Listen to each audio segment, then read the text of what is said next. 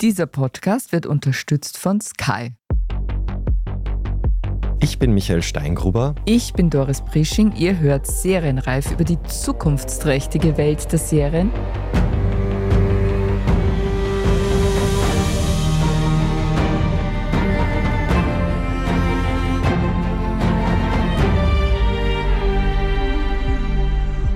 In der letzten Folge haben wir uns mit Vergangenem befasst, Highlights, Lowlights und heute blicken wir voraus. Was bringt das zweite Halbjahr in puncto Serien?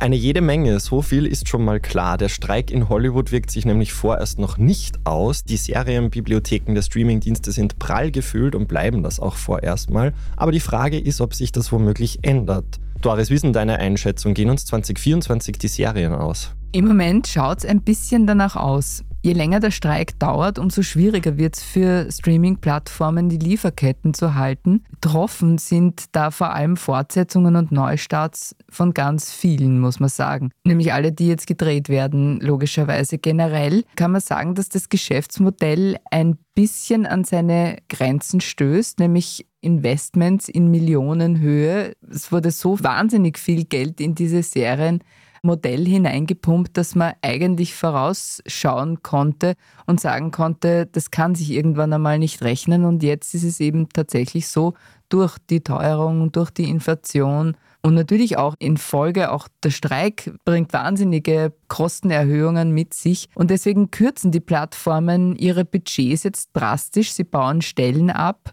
Disney gehört beispielsweise dazu, aber es ist wirklich ein Umbruch im Gange und andere antworten mit Abo-Preiserhöhungen, was ich offen gestanden ja nicht tun würde. Also Preise zu erhöhen, glaube ich, ist nicht die richtige Methode, jetzt auf diese Situation zu antworten, aber es passiert trotzdem. Aber warum? Woran liegt das? Ja, wie gesagt, es ist die Inflation, es ist die Krise, es ist die Teuerung und natürlich schon auch die Tatsache, dass es mittlerweile so unglaublich viele Anbieter gibt. Du musst dir vorstellen, Michael, allein in den USA gibt es 200 Streaming-Plattformen. 200? Das ist unglaublich, ja.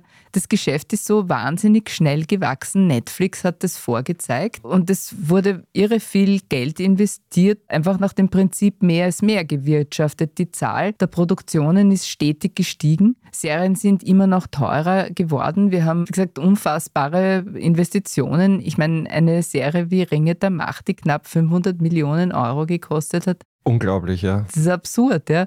Oder gutes Beispiel auch eben für den Wahnsinn ist eine Serie wie Citadel, an die sich heute, glaube ich, wirklich kein Mensch mehr erinnert. Ja, die war ein bisschen ein Lowlight. Ja, es war nix und hat aber 300 Millionen gekostet. Es ist auf jeden Fall da viel zu viel investiert worden und Marvel ist das nächste und die kürzen halt jetzt wirklich alle, alle extrem runter. Es konnte auf die Dauer nicht gut gehen, es war nur eine Frage der Zeit. Man kann aber schon sagen, es wird trotzdem auch in Zukunft genügend Serien zum Streamen geben das hört nicht auf, denn es gibt den Bedarf und dem kommen natürlich die vielen, vielen Plattformen auch nach, obwohl sie weniger produzieren werden. Naja, immerhin eine gute Nachricht. Das werden uns die Serie nicht ausgehen und es bleibt spannend. Umso mehr freuen wir uns jetzt aber auf die nächsten Wochen und Monate und man kann schon so viel sagen. Es kommt einiges auf uns zu. Doris, was meinst du denn, werden so die next big things sein, die uns erwarten? Also es gibt Gott sei Dank einige große Dinge, die uns bevorstehen. Eines davon ist zum Beispiel The Morning Show. Da kommt eine dritte Staffel, die hat auch länger auf sich warten lassen. Das ist ein MeToo-Drama, das im Nachrichtenbusiness spielt. Reese Witherspoon und Jennifer Aniston mussten sich ihre Achtung erst ein bisschen erspielen. Es wurde hoch gehypt und dann nicht ganz so hoch gespielt. Die Serie hat ihre Fans und ich kann schon ganz ehrlich sagen, sie machen nicht alles ganz falsch. Die zweite Staffel hat mir nicht so gut gefallen, muss ich sagen. Die erste fand ich ganz super. Ah, okay, interessant. Ja, ich habe die erste ein bisschen sehr nah am Klischee gefunden. Dramaturgisch schon flott irgendwo ja. auch und man war dabei. Bei der zweiten fand ich es eigentlich okay. Ich hatte das Gefühl, sie war dann irgendwie fokussierter und hat ein bisschen genauer gewusst, wo sie hin will. Jedenfalls startet sie auf Apple TV eben jetzt dann im zweiten Halbjahr. Zweites Halbjahr, ganz, ganz wichtig, ist Sex Education. Juhu! da freut sich jemand. Ja. I live and breathe sex. All day. Every day. Thinking about sex comes very naturally. Because I learned everything I know about sex from my mum.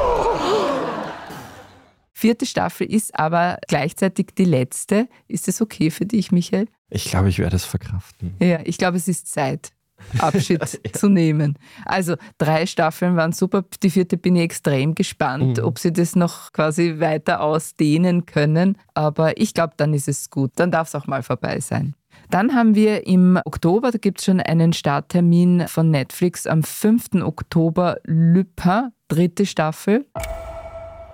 J'ai vengé mon père. J'ai dû protéger ma famille.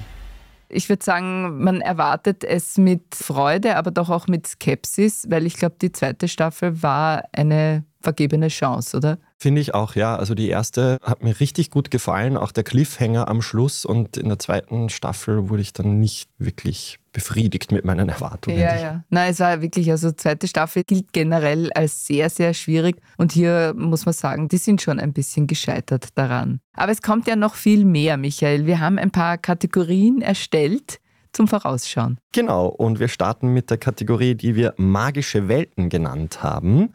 Da gibt es zum Beispiel Severance. Diese Workplace-Story der ganz speziellen Art war ein Überraschungserfolg von Apple TV Plus. Die zweite Staffel ist in Vorbereitung und soll im Herbst herauskommen. Mit dabei ist Gwendolyn Christie. Wir kennen sie als Ritterin aus Game of Thrones. Und The Three Body Problem von David Benioff und D.B. Weiss kommt auf Netflix. Das ist eine Adoption der Trisolaris-Saga. Dabei handelt es sich um den gleichnamigen Bestseller von Liu Cixin. Und es ist die erste richtig große Serie von Benioff und Weiss nach Game of Thrones. Auch der Inhalt klingt sehr spannend. Es geht nämlich darum, dass chinesische Wissenschaftler versuchen, mit außerirdischen Lebewesen Kontakt aufzunehmen. Doch die Signale, die sie ins Weltall senden, bleiben unbeantwortet. Vorerst, denn 50 Jahre später gibt es eine Reaktion und die verändert das Leben auf der Erde für immer. There are those who say we should not inquire too closely into who else might be living in that darkness better not to know. Wow. Klingt sehr spannend, ich freue mhm. mich schon drauf. Willst mhm. du es anschauen? Ja, ja, unbedingt, ja. Aber vorerst machen wir jetzt mal eine kleine kurze Pause und melden uns gleich wieder. Bleibt dran, denn bei uns geht's weiter mit dem grandiosen Ausblick und Mangas, Mord und Mystery. Wir sind gleich wieder da. Der letzte Blutstropfen? Oder ein Cocktail unter Palmen? Der Kampf um die Zukunft? Oder ein Feuerwerk der Liebe? Blanker Horror? Oder Heiratsantrag? Egal was du sehen willst, bei uns siehst du alles. Deine Lieblingsserien auf Knopfdruck mit dem Sky Entertainment Plus Paket. Sky, wo Serien zu Hause sind.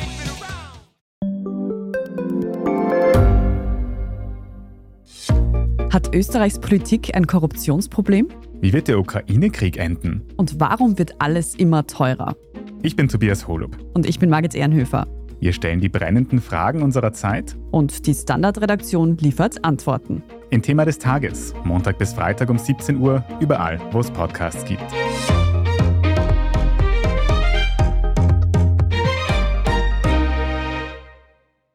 Unsere nächste Kategorie haben wir Queer and Diversity genannt. Ohne dem geht es ja nicht mehr auf diversen Streamingdiensten. Und da wäre unter anderem zu nennen RuPaul's Drag Race. Der Reality-Wettbewerb, in dem Drag Queens gegeneinander antreten, ist ja mittlerweile zu einem weltweiten Franchise geworden.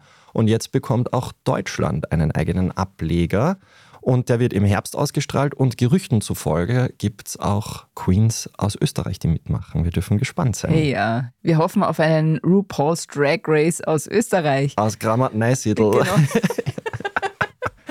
Ja, ein weiteres Highlight in der Kategorie ist, wenn man so will, auch eine Drag-Show, nämlich Bridgerton. Das frei interpretierte Historien-Kostümdrama über die britische Aristokratie in der Regent-Ära. Und das Gossip Girl Lady Whistledown hat da wieder einiges zu tun. Und wir auch mit dem Nachschauen, oder Doris? Ja, ja, unbedingt. Also ich bin dabei. Ich kenne die Vorbehalte. Ich ignoriere sie. Sehr gut. ich bin Team Bridgerton. Und wenn ich unsere Liste so durchschaue, ganz allgemein, viel Leichtes ist leider vorerst nicht dabei. Jetzt mhm. nehmen wir Bridgerton wird mein Weihnachten verzuckern. ich bin bereit, aber was tut sich denn am Sektor Superhelden? Marvel and More. Man kann sagen, alles muss in die Wurstmaschine und am Ende kommt eben auch Wurst im Sinne von eh Wurst heraus. der Einfachheit halber machen wir eine Aufzählung der geplanten Marvel-Produktionen. Am 6.10. kommt die zweite Staffel von Loki, am 29.11. Echo Agatha. Eine Figur aus WandaVision bekommt eine eigene Serie, nämlich Coven of Chaos WandaVision. Und außerdem gibt es heuer auch noch Ironheart und Daredevil Born Again. Wenn wir eher so ein bisschen in die Sci-Fi-Ecke blicken, sehen wir im Star Wars-Universum Ahsoka, das ist eine Padawan von Anakin Skywalker. Und es gibt noch die Serie Skeleton Crew, bei der Jude Law mitspielt. Mhm. War is inevitable. One must destroy in order to create. We are no Jedi. Schauen wir mal, ob das besser wird als die letzten Serien. Die waren ja nicht so super. Das ist die letzte Hoffnung, glaube ich, was die Star Wars-Geschichte betrifft. Ja. Also meine letzte Hoffnung ist Jude Law. Er kann das retten. Große Erwartungen an Jude Law. Wir bleiben in fernen Galaxien mit Dune the Sisterhood auf HBO Max. Es war ja irgendwie klar, dass Warner aus diesem Welterfolg eine Serie machen wird. Die Handlung dieser Serie setzt ungefähr 10.000 Jahre vor den Geschehnissen der Kinofilme um Paul Atreides auf dem Wüstenplanet an. Wir sehen die Harkonnen-Schwestern Valia und Tula, gespielt von Emily Watson und Shirley Henderson, im Kampf gegen das Böse. Es geht um die Zukunft der Menschheit. Worum sonst? Ja. Wie findest du das, Doris? Na, ich finde es super. Emily Watson klingt für mich extrem spannend und Shirley Henderson auch. Kampf gegen das Böse, Oliver. Ja. also, das klingt für mich vielversprechend, ja.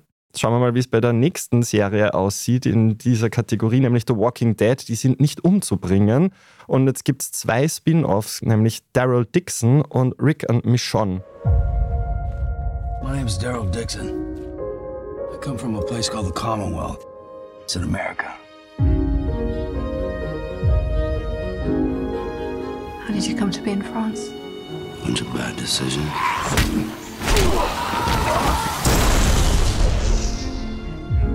How'd you end up here? A bunch of good decisions. Für mich sind die längst auch schon zu Zombies und insofern bemitleidenswert. Ich finde, AMC sollte sie gehen lassen. Sie haben schon genug gelitten. Das finde ich auch. Aber zum Schluss in dieser Kategorie, wirklich Superhelden jetzt wieder, ein Lichtblick, wenn man so möchte, nämlich ein Spin-off von The Boys, finde ich ja die beste Superhelden-Serie überhaupt. Sie heißt Gen V und wird wie The Boys auf Amazon Prime ausgestrahlt. Dabei geht es um die einzige Universität in den USA, in der ausschließlich angehende Superhelden, Soups genannt, ausgebildet werden und die von dem Konzern betrieben wird, der die Soups auch vermarktet. Being a hero is not about glory. It's about sacrifice. Welcome to Godolphin University. We've trained the best and brightest young heroes since 1965. Godolphin is a safe space for you to thrive. Das werden wir auf jeden Fall sehen oh ja. wollen. Und vielleicht sogar besprechen. Mit einem Superheldengast. Genau, wir laden uns einfach einen Superhelden ein. Das gab es noch nie. Seid gespannt, liebe Hörerinnen und Hörer. Ich hätte noch etwas zum Thema Crime Fiction beizutragen. Und zwar meine ganz große Vorfreude gilt der nächsten Staffel von True Detective. Die Staffel heißt Night Country. Es geht um sechs Männer, die spurlos in einer Forschungsstation in Alaska verschwinden. Um der Wahrheit in dem Kriminalfall auf die Spur zu kommen, müssen zwei Detectives, nämlich Liz Danvers und Evangeline Navarro, Toller Name. Yes. In die lange, lange Dunkelheit und Kälte der Region eintauchen. Und Jodie Foster und Kaylee Rice sind das. Ich bin sehr aufgeregt. You think I want to work with you? Take a look in the mirror. No one can stand you. I'm just gonna do this one thing. Work together to close this case. And that's it for the two of us. Yes, it is. Jodie Foster ist immer super. Wahnsinn, oder? Immer, ja. ja. Und vor allem, sie ist Ermittlerin dann wieder, ja. Das ist quasi die Rückkehr zu Schweigen der Lämmer. Aber ohne Hannibal Lecter hoffentlich diesmal. Wer weiß. Davon steht hier noch nicht. Überraschungsgast. Ja. genau. Guest Star Hannibal the Cannibal.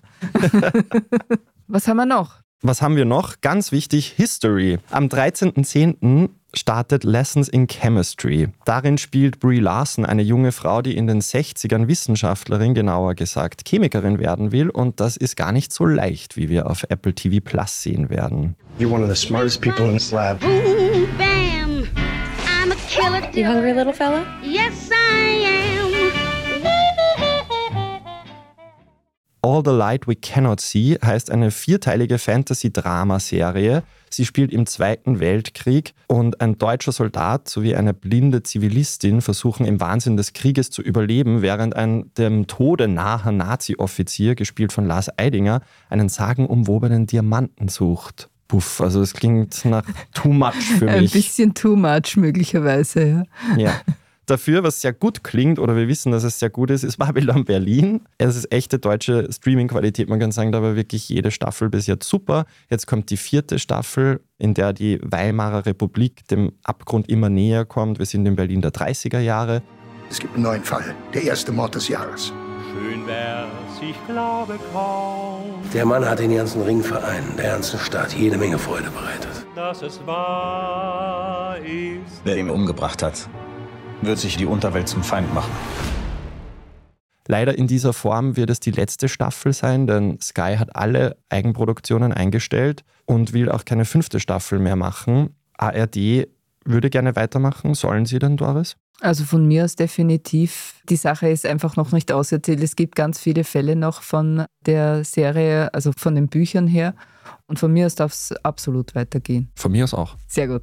Okay. Serienreif approved. Sehr approved. Dann würde ich sagen, wir freuen uns auf das kommende Halbjahr mit ganz vielen neuen Serien. Und das war's dann schon wieder mit Serienreif. Wenn euch dieser Podcast gefallen hat, freuen wir uns über eine 5-Sterne-Bewertung. Damit ihr keine Folge verpasst, abonniert uns, wo auch immer ihr eure Podcasts hört. Wir danken Christoph Grubitz an den Reglern und euch fürs Zuhören. Bis zum nächsten Mal und frohes Schauen. Bye, bye. Bye.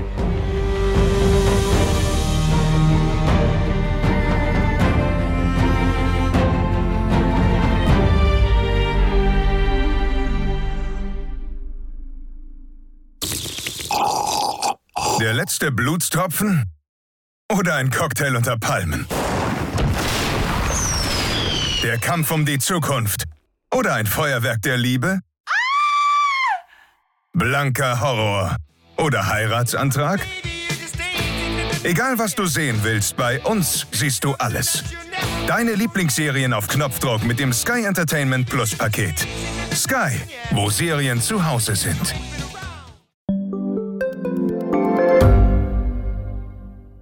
Gibt es außerirdisches Leben? Haben Tiere ein Bewusstsein? Können wir durch die Zeit reisen? Es gibt so viele große Fragen, die uns Menschen seit Jahrtausenden beschäftigen. Aber erst jetzt kann die Wissenschaft Antworten darauf liefern. Oder neue Rätsel entdecken. Ich bin Tanja Traxler. Und ich bin David Rennert. Im Standard-Podcast Rätsel der Wissenschaft gehen wir großen Fragen der Menschheit auf die Spur. Wir fragen Wissenschaftlerinnen, was in schwarzen Löchern passiert. Wo die Aliens bleiben. Und die Fusionskraftwerke. Und wo die Mathematik an ihre Grenzen stößt. Rätsel der Wissenschaft. Jeden Mittwoch eine neue Folge. Überall, wo es Podcasts gibt.